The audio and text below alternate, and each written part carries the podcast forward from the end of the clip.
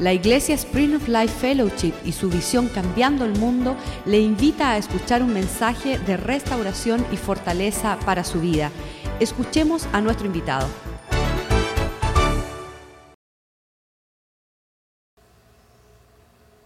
Hoy nos rendimos ante ti. Háblanos, Señor. Queremos escuchar tu voz. Habla nuestro corazón. Queremos hacer tu voluntad y aquí estamos para que tú nos hables, para que tú nos cambies. Señor, haz tu palabra que dé fruto en nuestro corazón. En el nombre de Jesús. Amén. Amén. Eh, no sé, me imagino que la mayoría saben, it's pretty loud.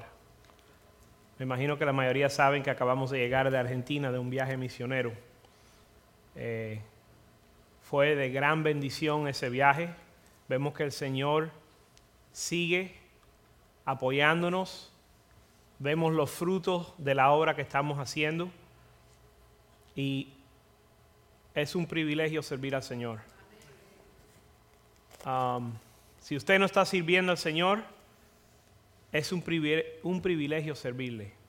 No es algo que uno hace por obligación, no es algo que uno hace por ser religioso, es porque conocemos a Dios.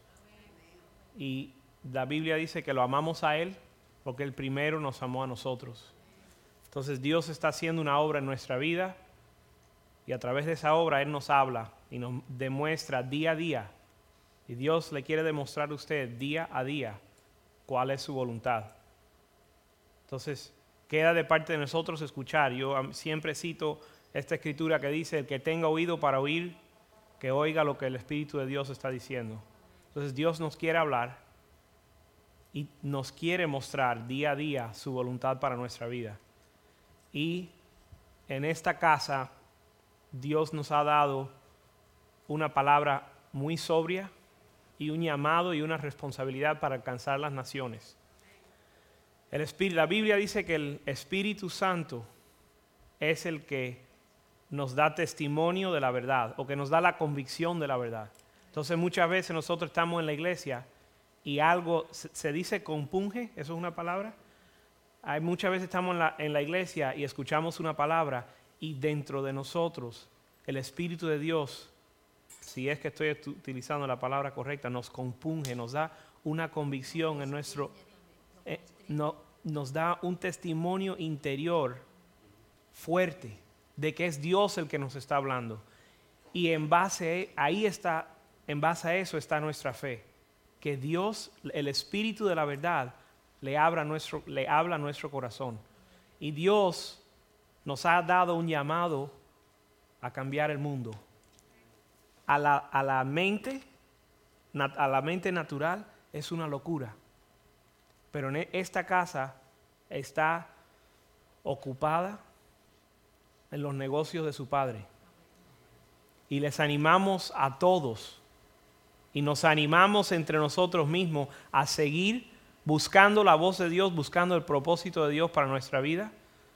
La Biblia dice, no se cansen de hacer el bien, porque en el tiempo, lo estoy traduciendo, pero en el tiempo, después del tiempo determinado, vas a tener las recompensas si no se fatiga, si no se cansa. If you don't grow weary, si no se desmaya.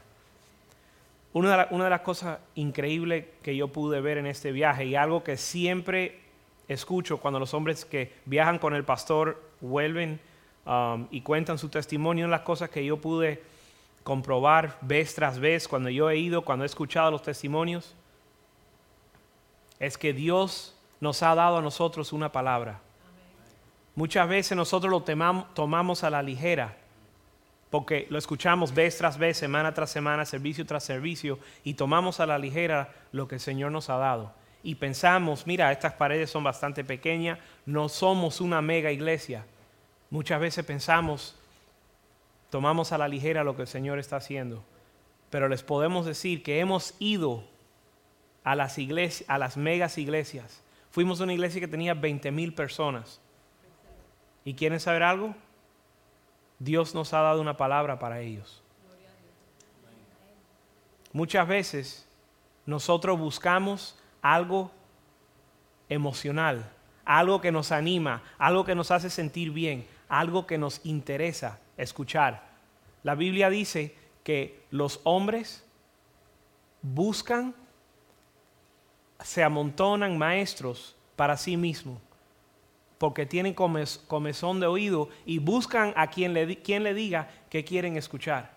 Pero la Biblia dice que la sana doctrina se tiene que soportar. La Biblia nos, nos, em, nos manda a soportar la sana doctrina. ¿Sabe lo que es soportar? Mi, mi, mamá, siempre me decía, ya no te soporto más cuando me portaba mal. No, no, no, ningún, no lo tomen, con, en amor me lo decía. Pero el soportar era aguantar, resistir. Entonces muchas veces nosotros buscamos una palabra linda, una palabra bonita, una palabra que nos anima, algo que nos entretiene, algo que hace que nuestros pelos, pelos se paren. Pero la Biblia dice que hay que soportar la sana doctrina. Cuando es sana, hay que soportarla. Y dice que hay que eh, soportar, eh, endure hardship, se traduce soportar, um, sufrir, dice la palabra, sufrir las dificultades de este llamado para el Evangelio. Entonces, la Biblia nos llama a esforzarnos, a ser valientes, no a jugar juegos, no a buscar entretenimiento. A veces aquí hay que soportar la palabra, porque es fuerte a veces. Pero ¿sabes qué? La sana doctrina es fuerte. La sana doctrina es sobria. La Biblia nos enseña a ser sobrio. Sabes que a veces la sobriedad no es muy entretenido, ¿verdad? Cuando estábamos en el mundo y queríamos una divertirnos, ¿qué hacíamos? Empezábamos a beber para dejar la sobriedad atrás, para olvidar nuestros problemas, olvidarnos de la realidad, olvidarnos de la verdad que, era, que es nuestra vida. ¿No es así? ¿Cuánta gente acuden a las drogas? ¿Cuánta gente acuden a la, al alcohol para olvidarse de la verdad que es su vida? Pero la Biblia nos instruye a nosotros a andar de una manera sobria, que eso no es muchas veces de diversión pero esa vida sobria es el que te da la vida de Dios, la vida en abundancia, que está basada en las instrucciones y la sana doctrina. Les quiero decir algo, quiero que ustedes lo aprecien. Tienen ustedes una herencia para las naciones, una herencia para sus hijos y los hijos de sus hijos en la palabra de Dios y la sana doctrina que Dios le ha placido darnos a nosotros. Hemos ido a lugar tras lugar y visto cuánto, cuántos, cuántas iglesias amontonan a maestros que le dicen lo que ellos quieren escuchar. No le dice lo que Dios quiere ni lo que Dios piensa. Le dicen lo que ellos quieren escuchar. Y gracias a Dios que aquí no nos dicen lo que nosotros queremos escuchar, sino nos dicen lo que Dios quiere hablar. Y si seguimos viniendo aquí es porque hemos nos hemos propuesto, nos hemos determinado que queremos escuchar de Dios. So, yo les animo a ustedes o, les, les, les encomiendo a ustedes que se animen, que esta iglesia es especial. No porque nosotros, no porque las personas son especiales, sino porque Dios le ha placido. Dios ha tenido misericordia sobre ustedes, sobre, misericordia sobre mí el regalo de Dios, la gracia de Dios ha sido derramada sobre nosotros para que Dios nos hable. Amén. Amén. Entonces vemos que Dios nos está apoyando y es necesario entender lo que el Espíritu de Dios nos está hablando. Si no podemos nosotros ahora cargar con la responsabilidad, la responsabilidad que Dios nos ha dado ahora. Dice la Biblia, si no puedes con los hombres que están a pie, ¿cómo vas a poder con aquellos que están a caballo? Entonces, si nosotros queremos cambiar el mundo, si tenemos deseos de hacer cosas grandes para el Señor, escuchen esto, si queremos hacer cosas grandes para el Señor. Y sabes que cuando eso se habla, algo en el corazón de nosotros salta y se anima. Y, si y todos tenemos un sueño de poder hacer la voluntad de Dios. Pero es importante, la Biblia dice que si eres fiel en lo poco, sobre lo mucho te pondré. Si deseamos las grandes cosas de Dios, tenemos que buscar a Dios en las cosas pequeñas. Le dice la Biblia, no uh, desprecies el día de los pequeños comienzos. Entonces, aquí en nuestra vida hay flaquezas, hay necesidades, hay eh, situaciones que nos frustran. Pero si no podemos con los, contra los hombres que están a pie, ¿cómo vamos a poder con los caballos, correr con los caballos? Si nos cansamos, creo que dice, si te cansas con los hombres que están a pie, ¿cómo vas a poder contra los caballos? Entonces, Dios tiene grandes cosas para nosotros, pero para nosotros llegar allá tenemos que ser fiel en lo que Dios nos está hablando. No lo menosprecies. Le digo que lo que nosotros tomamos como el abecedario, las cosas fundamentales de Dios, están siendo de bendición a las naciones. Y Él está dando, nosotros le estamos llevando dirección para los líderes. Los líderes se supone que, eh, que den la dirección. Los líderes se suponen que proveen o provean dirección. Y el Señor nos ha dado un mensaje aún para los líderes. Cuando vas por, cuando vas por todo el mundo, ves que las, le voy a decir el, mi corazón lo que, yo, lo que yo percibí al ver en diferentes países, en diferentes iglesias y, ahí, y aún en nuestra ciudad. Jesús decía que estaban como, eh, como ovejas sin pastor. No tenían quien cuidara de ellos porque el corazón de los pastores no era para con las ovejas, era para beneficio propio. El corazón de los pastores no era decirle la verdad porque tal vez se enoja la oveja y se va o, no le cae en gracia. Y mira, no estamos, no le estamos echando a los pastores, no le estamos echando a las iglesias, le estamos contando la realidad de, mucha, de, mucho, muchas de, muchas de las iglesias y sabes que hasta es bíblico. Dice que en los últimos días el amor de muchos se enfriará. Dice que no van a soportar la sana doctrina es bíblico. Entonces, para mí, créeme que me siento raro, yo sé que mucha gente se siente rara cuando eh, consideran y analizan el, el, ámbito cristiano y tienen que decir cosas que no son si uno es realista y uno habla la verdad, uno tiene que ah, reconocer que el estado de la iglesia muchas veces no es lo que debe ser. Pero aún la Biblia muestra que eso va a ser uno de los señales o va a ser una característica de los últimos días. Por otro lado, vemos que Pablo le enviaba a Timoteo, dice, para poner en orden todo lo que falta. Y a veces decía, repréndelo severamente o duramente, decía. Ayer yo lo estaba buscando a ver cómo lo decía en español. Dice, en inglés dice rebuke harshly. Repréndelo severamente para ver si caen en sí, si vuelven a la fe. Es decir, que es normal, aparentemente es normal que las iglesias, no es bueno, no es correcto, pero no es nada raro que las iglesias se desvíen, que pierdan el camino, que pierdan eh, la esencia de la fe y la sana doctrina y la sobriedad. No es raro. Y Jesús, o mejor dicho, Pablo enviaba a Timoteo y, él iba a las iglesias y corregía y tenía que dar instrucción y, a veces reprensión. Y Dios nos ha dado un llamado eh, eh, similar.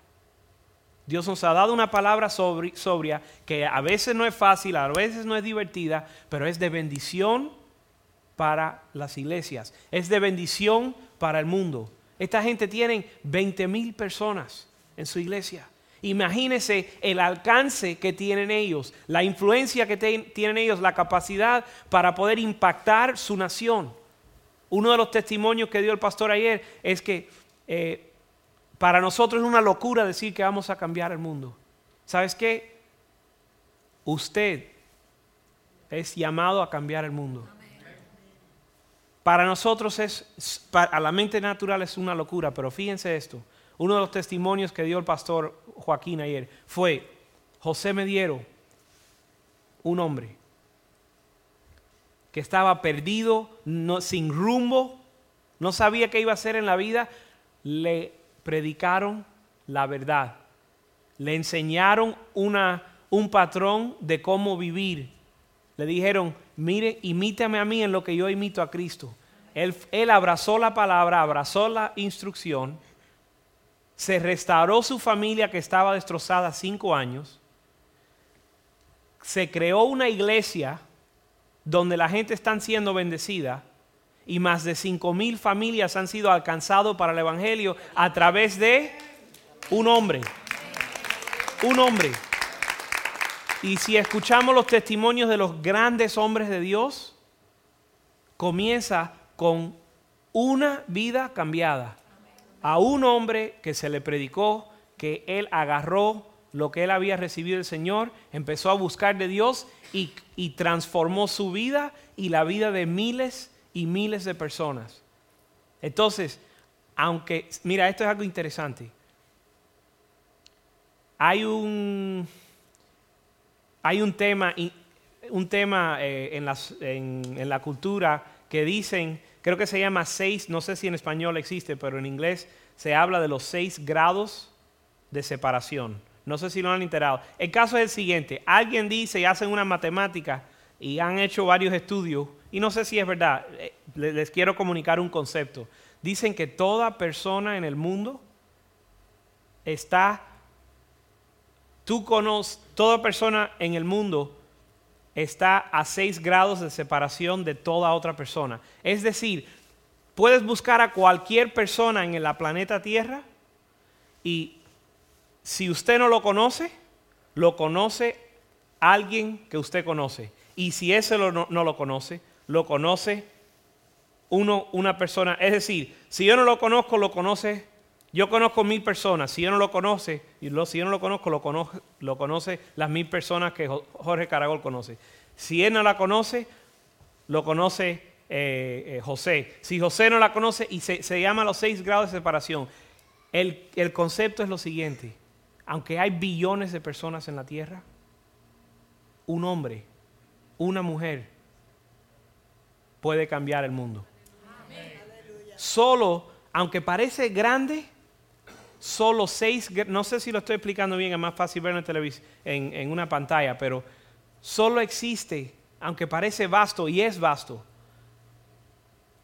con seis personas si vas uniendo las personas que todo el mundo conoce con las personas que todo el mundo conoce, puedes llegar a cualquier persona en la tierra. Supuestamente, no, esto no es bíblico, esto es un, algo que han estudiado los sociólogos, los que estudian la sociedad. Em, pero el caso es el siguiente. Un hombre puede cambiar el mundo. Una mujer puede cambiar sus generaciones Dice la Biblia que la sabiduría de la mujer edifica su casa. Pero ¿es la necedad, eh, ¿es la necedad que lo destruye? y, por, y la necia la destruye con sus propias manos. Entonces, un hogar donde los hijos crecen dentro de ese hogar, conociendo la palabra de Dios, amando al Señor, viendo una mamá que ora, viendo una mamá que le instruye la verdad, que ama al Señor. Les voy a decir algo. yo he recibido tantas, pero tantas bendiciones. Yo nací prácticamente, yo se, puede decir que yo nací en esta casa. Yo he recibido, no les puedo contar las bendiciones que yo he recibido, una tras otra, tras otra, año tras año, día tras día. Lo más, yo creo que lo más precioso que yo he podido recibir, lo más, lo que más valor tiene que yo he podido recibir aquí, es que me enseñaron Y les voy a decir quiénes son.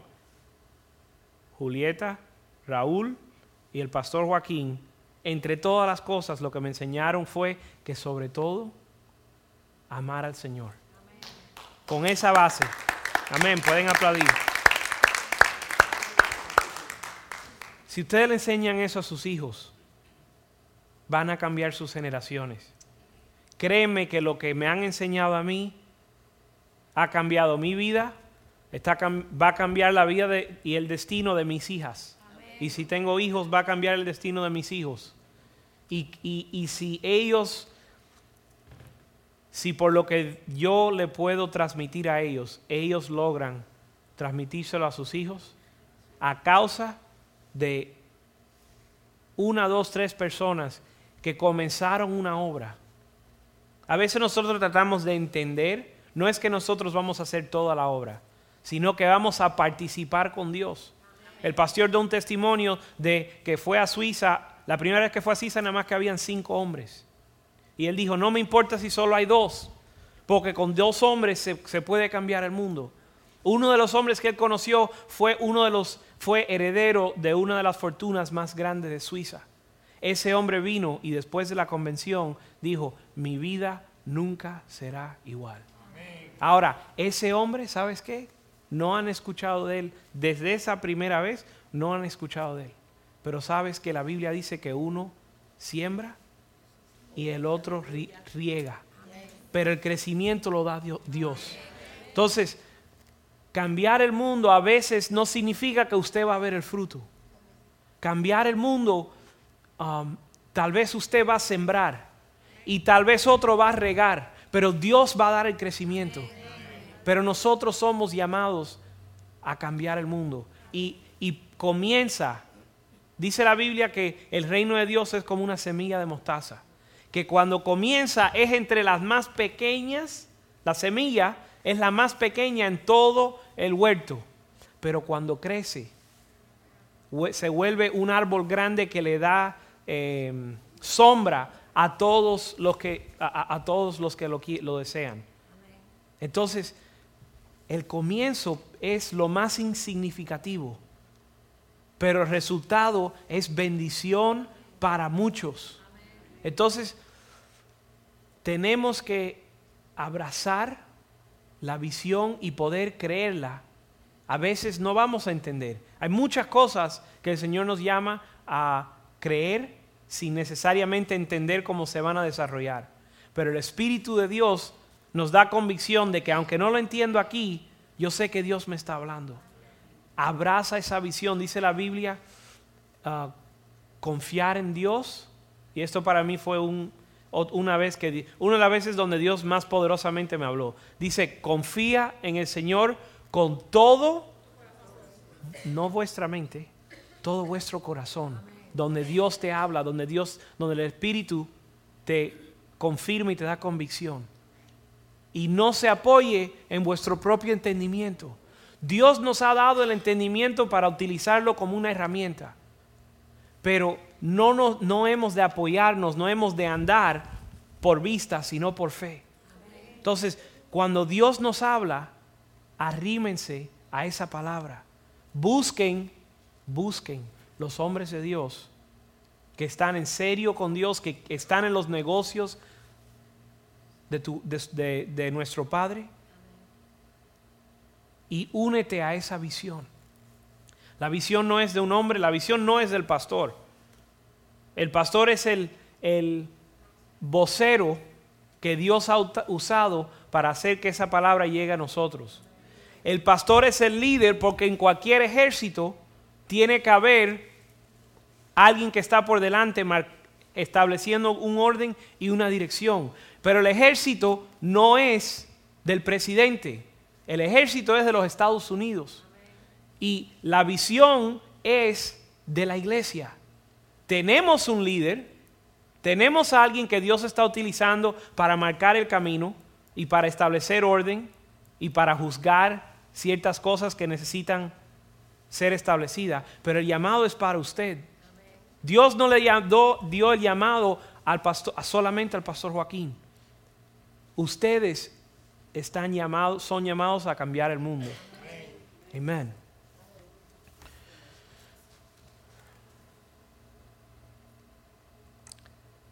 El propósito de lo que estamos hablando hoy es que algo nazca en sus corazones para alcanzar las naciones. Tantas veces nosotros estamos tan preocupados y afanados y consumidos, si se puede decir así, por nuestros deseos, nuestras preocupaciones, nuestros afanes. Pero el corazón de Dios sabe dónde está? Con las naciones.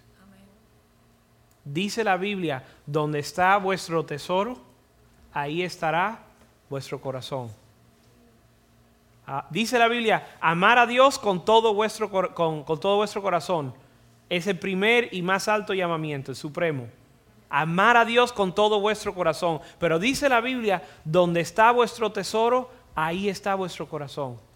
Entonces, vamos a no hablar del corazón, porque ahí nos ponemos emocionales. ¿Dónde está vuestro tesoro? ¿Dónde están vuestros pensamientos? ¿Dónde están vuestros pensamientos? ¿En qué usted medita? ¿Cuáles son tus deseos? ¿Cuáles son tus anhelos?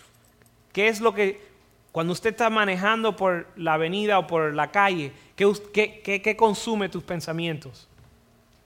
¿Qué, ¿Cuáles son los logros que, que tú, que tú deseas llegar? ¿Cuáles son tus metas? ¿Qué es lo que arde en tu corazón?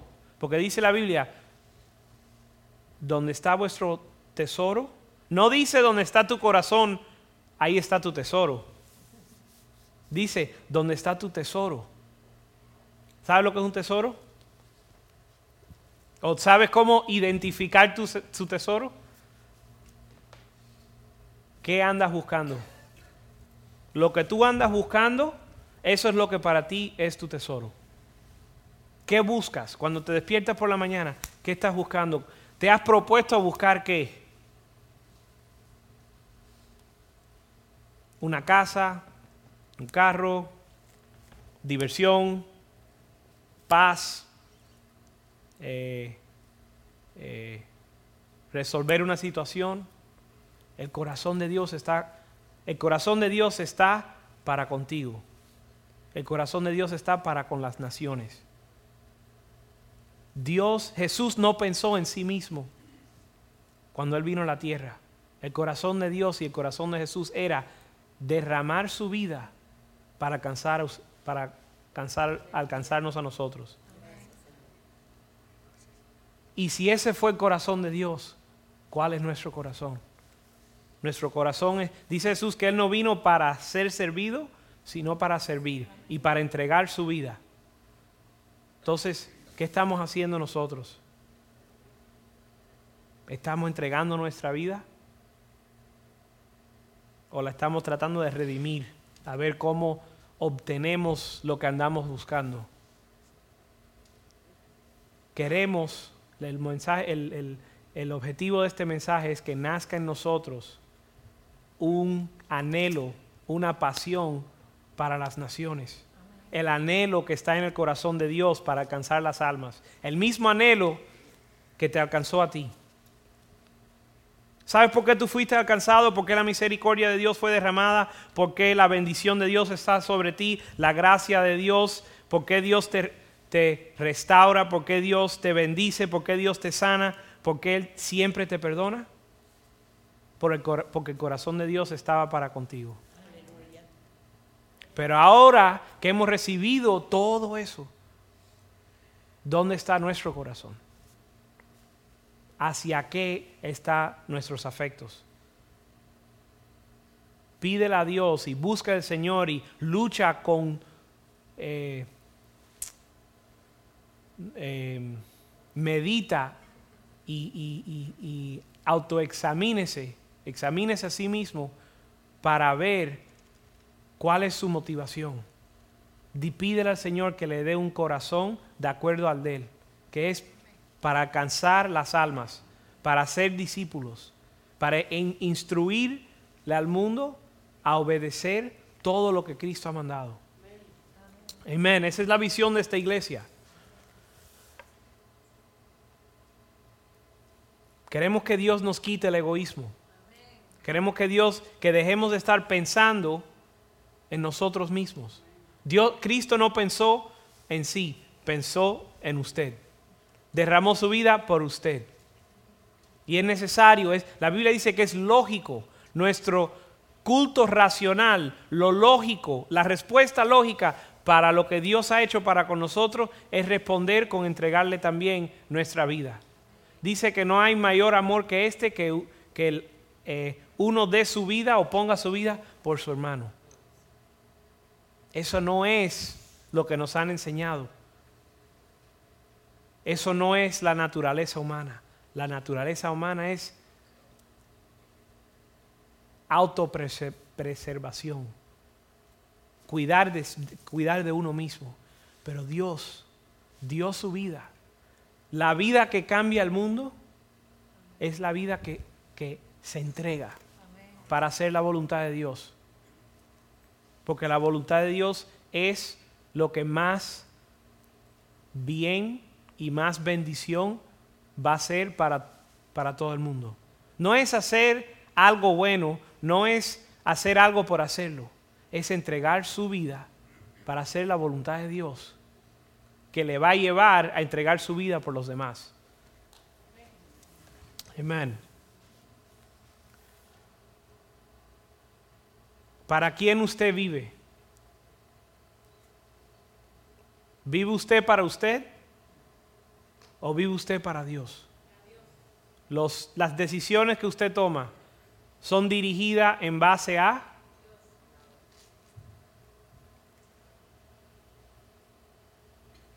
Dice que si Cristo murió, si un hombre murió por todos, entonces todos los hombres han muerto o murieron. Es decir, Cristo murió por nosotros para que nosotros vivamos por Él. Es otra manera de decirlo. La vida que ahora vamos a vivir, que la vivamos para Dios. Vamos a ir a Hechos 19, 15. Y si lo podemos poner arriba, sería bueno.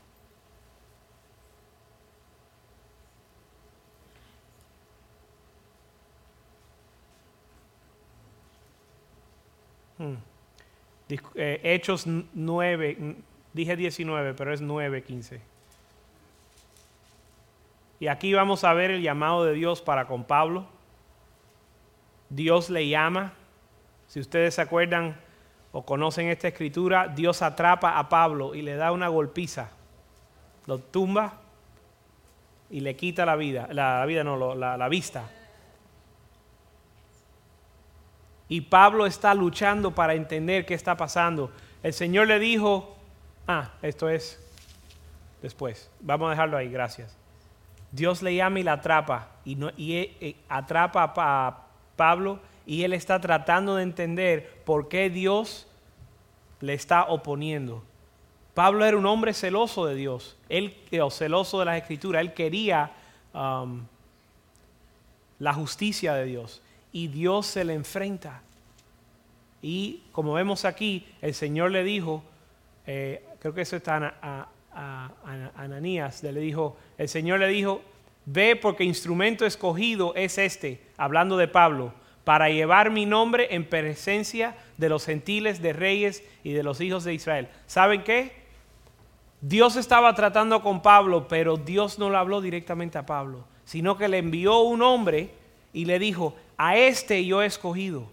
Y Dios le está mandando a ustedes voceros de parte de Dios que le están diciendo, usted es un vaso escogido, un instrumento escogido para llevar el nombre de Dios, para llevar su presencia a los gentiles, a tus amigos, a tus vecinos, a, tus a tu familia, a los reyes y a los hijos de Israel al pueblo de Dios. Usted es un instrumento escogido. Y Dios, nosotros a veces estamos viendo, Señor, ¿por qué me escogiste? ¿Cuál es tu propósito, tu voluntad para mi vida? ¿Qué quieres que yo haga? Y Dios te manda a alguien porque uno está ciego. Fíjese lo que le pasó a, a Pablo. Lo tumbaron de su caballo, quedó ciego y no podía entender lo que estaba sucediendo. Hasta que Dios le manda a alguien y en su, eh, en su tratar de palpar lo que está sucediendo, en tratando de entender todo lo que le está pasando en su vida, Dios le manda a alguien que le dice, eres, y te manda a ti alguien que te dice, eres un instrumento escogido. Este hombre era, dice él, que era el, el jefe de todos los pecadores. Entonces nosotros vemos esto y decimos, eso era para Pablo. Pablo escribió el Nuevo Testamento, sí, pero ¿sabes qué? Pablo mataba a los cristianos. Pablo decía que él era el peor entre todos los pecadores. Entonces, Pablo no era ni más ni menos calificado que usted. Nosotros leemos de Pablo ya después de que él aceptó el llamado de Dios y caminó en ella o en él. Entonces, igual usted está por de, tienes la voluntad de Dios por delante. Y usted tiene que responder que el Espíritu de Dios le dé convicción de esto. Amén. Vamos al verso 16.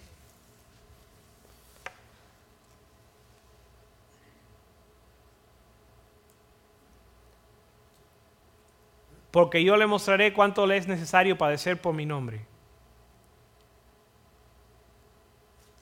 Tenemos que entender por qué Dios nos ha escogido.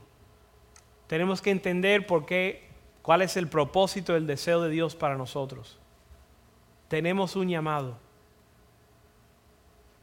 Usted, esto es importante. Podemos seguir hablando y llenar el, mensaje con palabrería. Pero esto es importante. Dios tiene un llamado para usted. Usted tiene que entender eso. Usted tiene que entender que Dios desea, tiene una voluntad y Él quiere que usted camine en ella. Él no quiere que usted se llene de conocimiento bíblico para poder citar versos, para poder decir gloria a Dios y amén, para tener un tiempo lindo y llamarte cristiano. Esto no es un esto no es algo social, esto no es un lo único que es esto es que hay un Dios que te ha llamado que ha llegado a tu vida, ha tenido tuvo misericordia de ti, derramó su vida por ti, te ha, mostrado el camino para que, para que andes en él. Y muchas presiones y muchas cosas vienen para ahogar la palabra. Dice que las preocupaciones y los afanes de este mundo y, la preocupación por el dinero y la riqueza, dice que ahogan la palabra. Y muchas preocupaciones llegan y, y nos, los afanes llegan y nos desvían. Pero usted tiene un llamado. Y si Dios le ha puesto en este lugar, el llamado es para que se una con nosotros, porque nosotros también tenemos un llamado para cambiar el mundo. Hablando la verdad. No es un circo, no tenemos ningún secreto. El único secreto lo, estamos proclamando desde los techos.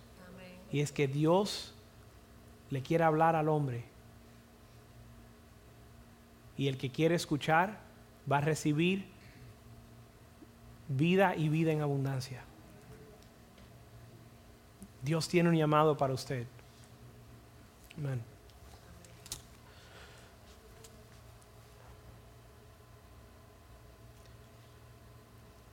Tú eres una extensión y tú eres la expresión de Dios para tu familia, para tu vecindario. Tenemos que llevar el nombre y el mensaje de Dios a todos los que nos rodean.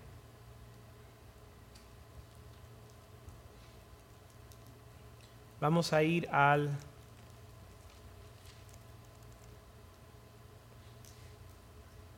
Primera Timoteo 1, 12.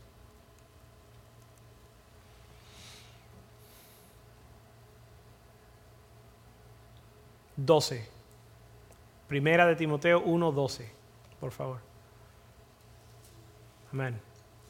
Dices, doy gracias al que me fortaleció, a Cristo nuestro Señor, porque me tuvo por fiel poniéndome en ministerio. Déjalo ahí, por favor.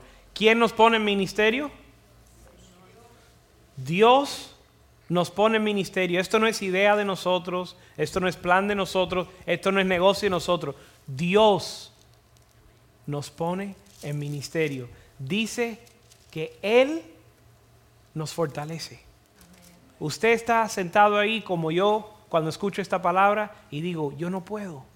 Amén, Señor, yo quiero, lo deseo, pero disculpe, pero no está en mí. No tengo la capacidad, no tengo el entendimiento, no tengo la palabra, no tengo la sabiduría, no tengo el denuedo. Señor, yo no puedo, yo quiero.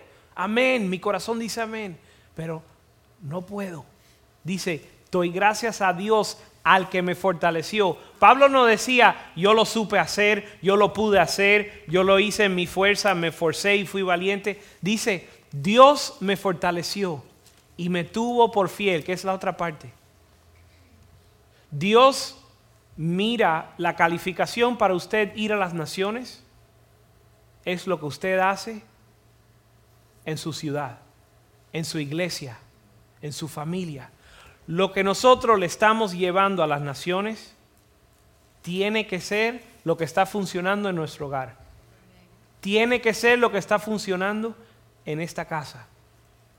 Entonces tenemos que ser el, eh, el primer paso para usted, ¿quieres llegar a las cosas grandes de Dios? Fíjese que Dios no le va a poner algo delante de usted sin darle la gracia para hacerlo.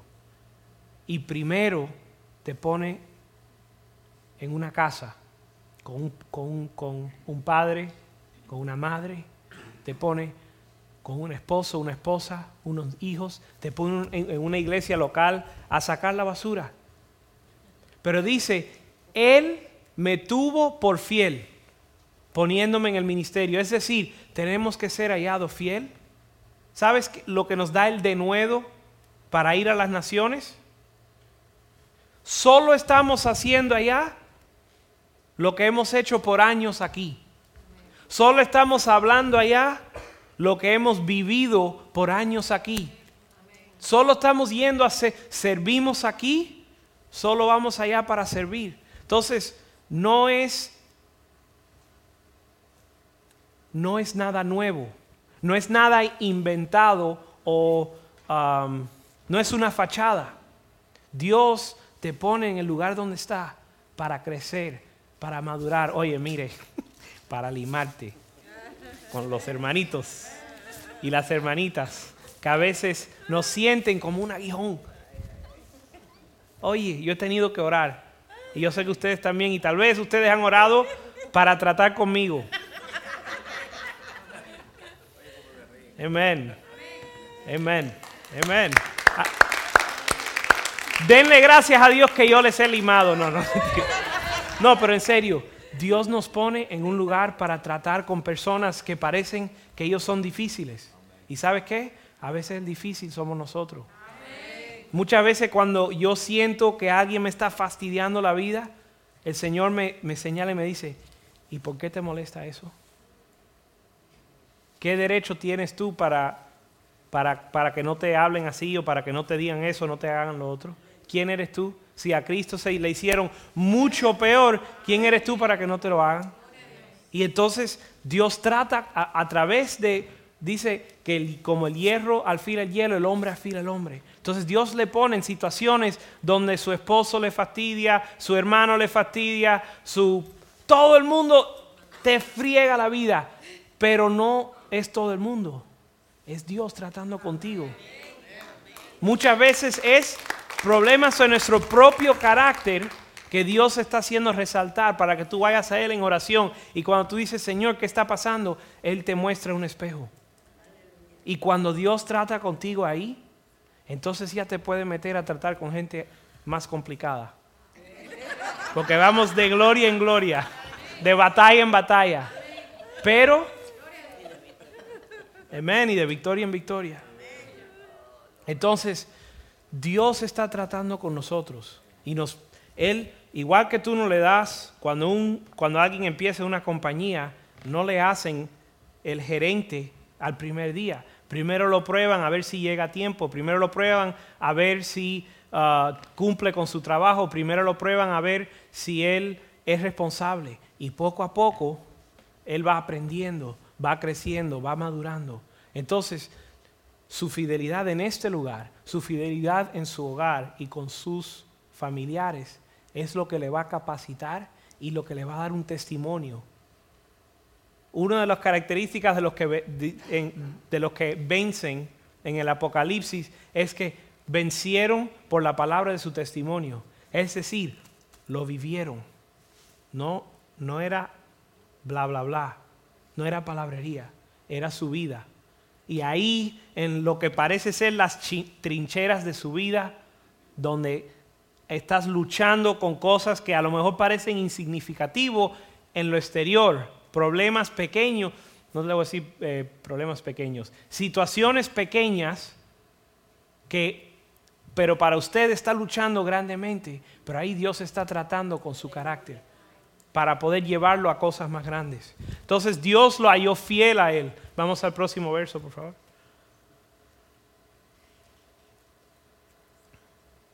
Habiendo sido... ah, no. No, este no. Podemos dejarlo en el 12, gracias. Um, el reto que tenemos por delante es inmenso. Y en una casa grande, en los propósitos de Dios, nuestra fidelidad tiene que aumentar. Su fidelidad tiene que aumentar. Pídele al Señor, Señor, ¿cómo te puedo ser más fiel? Su desarrollo en lo pequeño le va a capacitar, le va a calificar para hacer la voluntad de Dios en las cosas grandes.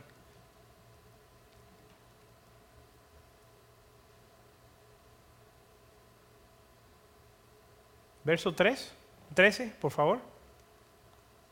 Habiendo yo sido antes blasfemo. Ah, él aquí está hablando de quién era él, para que usted no se sienta mal y no digan yo no puedo.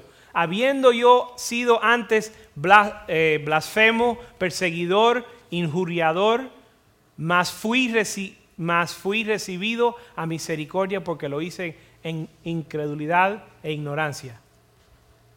Entonces, todos nosotros nos encontrábamos en esta condición como estaba Pablo. Verso 14. Pero la gracia de nuestro Señor fue más abundante con la fe y con el amor que es en Cristo Jesús. Es decir, lo que vamos a hacer va a ser por gracia. Lo que, usted piensa que no puede hacer está en lo correcto. Nosotros no podemos cambiar el mundo pero con Dios todas las cosas son posibles. Y por la gracia de nuestro Señor, dice que fue abundante. Cuando usted se une a Dios, y con esto cerramos, escuchen esto. Este reto es demasiado grande. Nosotros en lo natural no lo podemos. Nosotros en lo natural no sabemos cómo hacerlo. Nosotros no pretendemos que somos nadie. No pretendemos ser nada. Pero la gracia de Dios es abundante. Y cuando usted se une con fíjate lo que está sucediendo. Nos estamos uniendo en propósito con Dios. O uniéndonos al propósito de Dios. Entonces, si Dios va a hacer algo, nadie le va a estorbar a Dios.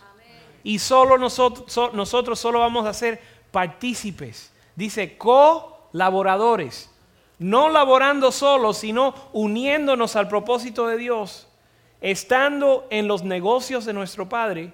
¿Y quién va a parar eso? ¿Quién para a, Dios y quién va a parar la mano de Dios? Nadie. Lo que nosotros vamos a hacer no es en sí cambiar el mundo nosotros, sino que vamos a colaborar con el Señor, que Él va a hacer la obra, nosotros vamos a participar con Él. Él va a derramar la gracia día tras día o, día por día. Hoy te va a dar gracia para hoy. Mañana llegará y derramará la, el mana, el maná de ese día, la gracia para soportar y para hacer la voluntad de Dios en ese día. El concepto es que Dios está haciendo algo y que nosotros nos pongamos de acuerdo con Él, que nos está llamando. Amén, Pastor. Se cierra.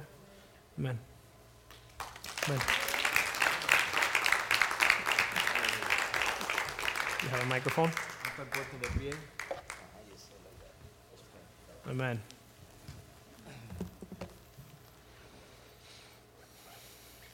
La Biblia dice que en el libro de los Hechos, dice la Biblia que Dios le dijo a ellos que fuesen al aposento alto a esperar la promesa. Pero una de las cualidades que vemos ahí era que todos eran unánimes, en un mismo sentir, en una misma mente y un mismo corazón. Y cuando Dios vio eso, Dios envió el Espíritu Santo, envió la bendición.